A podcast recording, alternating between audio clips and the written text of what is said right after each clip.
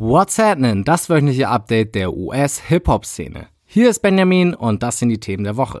Der Präsident der Vereinigten Staaten ist sauer auf ASAP Rocky. Wir schauen auf die diesjährigen MTV Video Music Awards zurück und Young Thug hat einige Überraschungen für euch parat. Welche? Das verrate ich euch jetzt. Also, what's happening?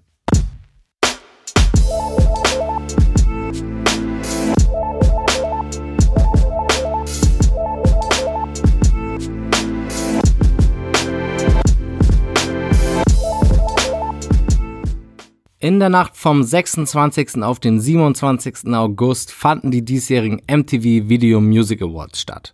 In der Vergangenheit gab es hier legendäre Hip-Hop-Momente, wie zum Beispiel vor zehn Jahren, als Kanye West eine gewisse Taylor Swift auf der Bühne unterbrach. Dieses Ereignis führte indirekt zu Kanyes von vielen als sein bestes Album überhaupt bezeichnete My Beautiful Dark Twisted Fantasy. Und dementsprechend kann man immer wieder mit Erwartungen in solche Events reingehen. 2019 war aber dann eher unspektakulär und Kontroversen gab es auch keine.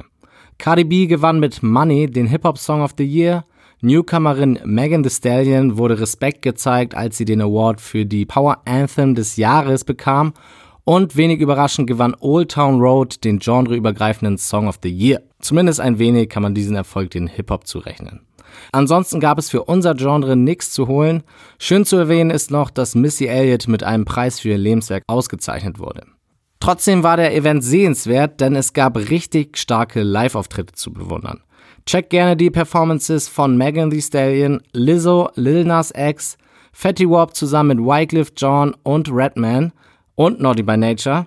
Und dann die Auftritte von Her, No Money, Big Sean zusammen mit ASAP Ferg und vor allem natürlich Missy Elliott. Ein kurzes Update zu der Jay-Z NFL Story aus der letzten Woche. Wie gesagt, lief es hier in den Berichterstattungen aus den Staaten sehr ungenau zu. Zuerst wurde nämlich berichtet, dass der Deal, den Jay-Z mit der NFL eingegangen ist, beinhaltet, dass Jay zu 100% ein Teameigentümer wird. Das ist allerdings nicht so. Natürlich hilft ihm diese Partnerschaft auf dem Weg dorthin, aber direkten Zusammenhang hat sie damit nicht. Eine zweite Sache, die klargestellt wurde, zuerst wurde berichtet, dass Jay-Z vor einem Jahr dem Hip-Hop-Mogul Jermaine Dupri von einem ähnlichen Deal mit der NFL abgeraten haben soll. Wenn das der Fall gewesen wäre, wäre das jetzt natürlich, wenn Jay-Z ein Jahr später denselben Deal annimmt, natürlich ziemliche Heuchlerei. Glücklicherweise für Jay meldete sich Jay-Z selbst zu Wort und erklärte, dass das aber so nicht stimmt. So sieht die Situation zumindest etwas besser aus für Jigger. Allerdings möchte ich noch etwas hinzufügen, was ich in der letzten Woche nicht beachtet habe. Viele Kritiker behaupten, dass die NFL Jay-Z in dieser Partnerschaft nur ausnutzen will, um wieder Pluspunkte in der dunkelhäutigen Community zu sammeln. Dass Jay darauf reinfällt, geht für die Kritiker gar nicht und viele meinen auch, dass Jay das Geld von der NFL nicht nötig hätte. Aber wie auch letzte Woche sage ich hier, dass man abwarten muss, wie sich das Ganze entwickelt und was Jay in dieser neuen Position Gutes tun kann. Denn das wird wie bisher wahrscheinlich auch, auch jetzt wieder sein Ziel sein. Beefs. Vergangene Woche sind gleich zwei davon aufgeblüht, beide allerdings mit einem lustigen Beigeschmack. Aus der Kategorie, das machst du einmal und nicht wieder, kommt der Beef zwischen Bad Baby und Nicki Minaj. Eigentlich ist das auch nur ein einseitiger Beef, denn Bad Baby regte sich auf, dass viele Fans Rapper wie sie kritisieren würden, weil sie teilweise Ghostwriter benutzen. Das führte wiederum dazu, dass Bad Baby meinte, dass die Fans gar nicht verstehen würden, wie die Musikindustrie eigentlich läuft und dass eigentlich alle bzw. sehr viele Rapper Sachen für sich schreiben lassen. Beispiele hat sie dann auch genannt und ein Name davon war Nicki Minaj. Und das hätte sie nicht sagen sollen.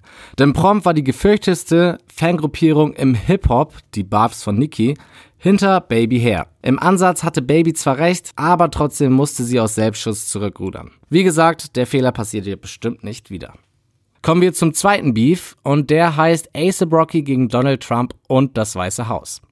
Klar, dass Rocky einen Monat lang im Gefängnis saß, ist nicht so lustig, aber die Tatsache, dass Trump sich gewünscht hätte, dass Rocky ihm in einem öffentlichen Statement für die angebliche Hilfe bei der Entlassung von Rocky dankt und Rocky das nicht macht, hingegen schon. Gerüchten zufolge sind die beteiligten Menschen im Weißen Haus richtig sauer, weil ASAP sie seit Wochen ghostet und ihre Nachrichten ignoriert. Sie sollen ASAP sogar als undankbaren Motherfucker bezeichnet haben. Tja, was soll man dazu sagen? Der Plan, diese Geschichte zu nutzen, um bei den WLAN in der Hip-Hop-Community besser anzukommen, ist wohl nicht aufgegangen. Die Hip-Hop-Welt ist in Gedanken bei T. Grizzly. Am 20. August wurden mehrere Schüsse auf das Auto des Rappers abgefeuert und seine Tante, die gleichzeitig auch seine Managerin war, wurde mehrmals getroffen und verstarb. Der Fahrer und Grizzly, der sich auch im Auto befand, blieben unverletzt. Noch ist unklar, ob es eine bewusste Attacke auf den Rapper aus Detroit war. Unabhängig davon aber, wie diese Frage beantwortet wird, ist das natürlich ein sehr, sehr trauriger Moment für den Hip-Hop gewesen. Viele Kollegen wie Fatty Wap, PNB Rock und Jay-Z zollten Grizzly und seiner Tante Respekt. Natürlich gab es auch in der vergangenen Woche wieder einige neue Projekte zum Anhören. Hier die Releases vom 23. August. Die größte Boyband der Welt, Brockhampton, hat mit Ginger ihr bereits fünftes Studioalbum veröffentlicht. Ich persönlich fand es ziemlich gut, denn ich bin ein Fan von ihrer eher ruhigen Musik. Die allgemeine Meinung ist aber, dass Ginger nicht wirklich an die vorherigen Alben herankommt. So verschieden sind Geschmäcker. Am meisten an der Platte überrascht hat mich übrigens, dass der britische, nicht mehr so neue Newcomer Slow Tie einen ganzen Song für sich auf dem Album bekommen hat. Einige Tage nach dem Release machte diese Entscheidung mehr Sinn, denn Slow Tie wurde als Support Act für die Nordamerika-Tour der Boyband angekündigt. Deutlich bessere Kritiken erhielt das Album Eve von Rhapsody. Für ihren Liebesbrief an alle dunkelhäutigen Frauen, wie Rhapsody das Projekt selbst beschreibt, erhielt sie vom Pitchfork eine beachtliche 8,0. Das ist schon mal eine Ansage, aber sowieso, wer Rhapsody auf den Schirm hat, der wird wissen, dass sie eine der besten Lyrikerinnen im aktuellen Game ist. Ähnlich gut wie Rhapsody kann auch Yeezy rappen. Von den Veteranen gab es am vergangenen Freitag mit TM104 The Legend of the Snowman entgegen vieler Nachrichten nicht das letzte Album von Jeezy für immer, sondern nur das letzte Album auf Def Jam. Fans können also aufatmen. TM104 scheint laut Kritikern auch ein solides Album zu sein und jüngere Fans können sich hier vor allem mit der zweiten Hälfte des Albums beschäftigen, denn die ist gefüllt mit Features von unter anderem Ty Dolla Sign, Gunna und Meek Mill. Das vierte und letzte Release, das wir heute besprechen, heißt Ghetto Lennys Love Songs und kommt von Ghetto Lenny persönlich, St. John nämlich. Live ist der Mann ein richtiges Energiepaket und sehr, sehr charismatisch. Das konnte man diesen Sommer beispielsweise auf dem Splash sehen. Und da passt es nur, dass auch dieses Projekt von ihm sehr viel Lob bekam. Hier solltet ihr durchaus mal reinhören. Was steht uns am nächsten Freitag, den 30. August bevor? Rap-Veteran Common wird mit Let Love sein bereits zehntes Studioalbum droppen. Fans vom Storytelling werden wohl seit der ersten Single aus dem Album Her Love auf dieses Projekt gewartet haben. Zu Common wird sich TDE Signing Sir gesellen. Letztes Jahr hat der Sänger mit November eines der Überraschungsprojekte des Jahres abgeliefert und der Nachfolger wird dementsprechend heiß erwartet. Passenderweise heißt er Chasing Summer. Mit Smino, Lil Wayne und Kendrick Lamar wurden übrigens krasse Features angekündigt. Angekündigt. Das ist der perfekte Übergang für die Projektankündigungen, die in der letzten Woche getätigt wurden. Während wir von Lil Baby und Scissor nur bestätigt bekamen, dass deren neuen Alben auf den Weg bzw. coming soon as fuck sind, haben wir von den folgenden Künstlern ein genaueres Datum bekommen. Nächste Woche am 6. September wird die Deluxe-Version von XXX Tentacions Album Question Mark released. Hier wurde in den vergangenen Tagen ein paar Feature-Gäste bekannt, die ziemlich überraschend sind. Lil Wayne ist da noch der normalste von denen, denn auch Lil Nas X und Blink 182 sind mit von der Partie. Am selben Tag wird auch Post Malone sein nächstes Projekt Hollywoods Bleeding rausbringen, genau rechtzeitig vor dem Start seiner Nordamerika-Tour, die am 14. September beginnt. Auf Tour gehen wird er übrigens mit Sway Lee. Die eine Hälfte von Ray Swammert wird deswegen auch noch vor der Tour, wahrscheinlich am 13. September, ein Soloalbum droppen. Und jetzt kommen gleich zwei Ankündigungen von einem einzigen Rapper. Und obwohl das schon ungewöhnlich genug ist, hat dieser Rapper gerade erst ein Album gedroppt. Die Rede ist natürlich von Young Thug, dessen Album So Much Fun vom 16. August gerade auf die Nummer 1 in den Staaten gegangen ist. Ich persönlich finde das Album übrigens richtig stark.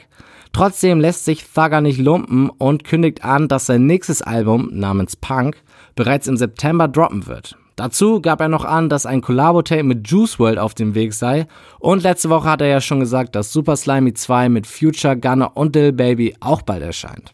Der Junge hat auf jeden Fall viel vor, aber wenn all diese Projekte so reinhauen wie So Much Fun, gerne her damit.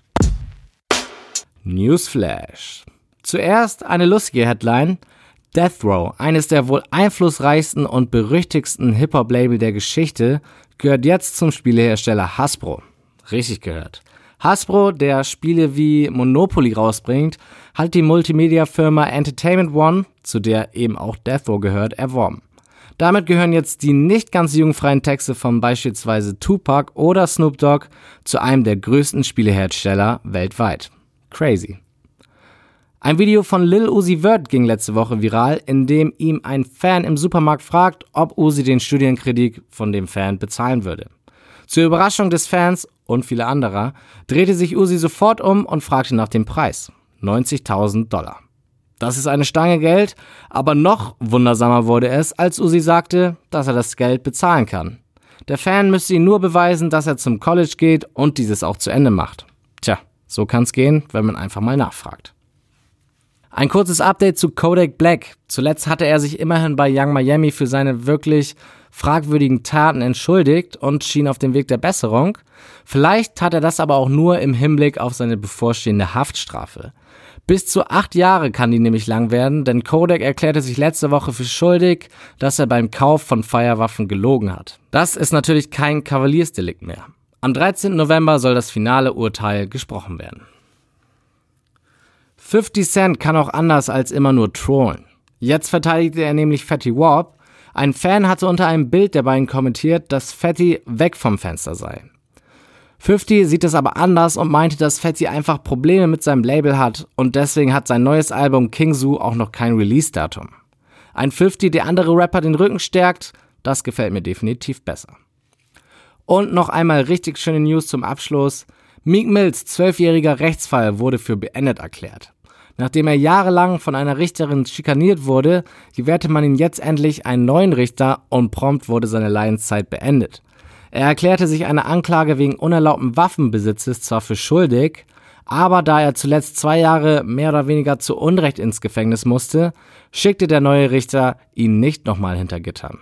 Stattdessen wurde der Fall jetzt endgültig geschlossen und Meek kann sich das erste Mal seit zwölf Jahren wieder frei fühlen und ist nicht auf Bewährung.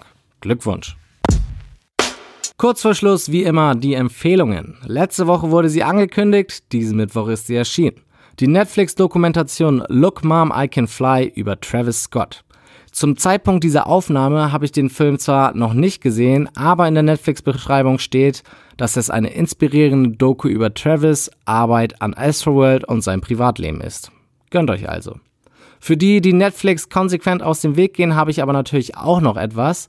Freddie Gibbs und Madlib waren vergangene Woche im Boiler Room zu Gast und haben ihr neues Album Bandana dort komplett performt. Das ist auch ziemlich nice. Die Links zu den beiden Videos findet ihr auf whatsapp.de im Beitrag zu dieser Sendung. Und damit entlasse ich euch für diese Woche. Folgt at whatsappmpc bei Instagram und bis zur nächsten Woche. Reingehauen.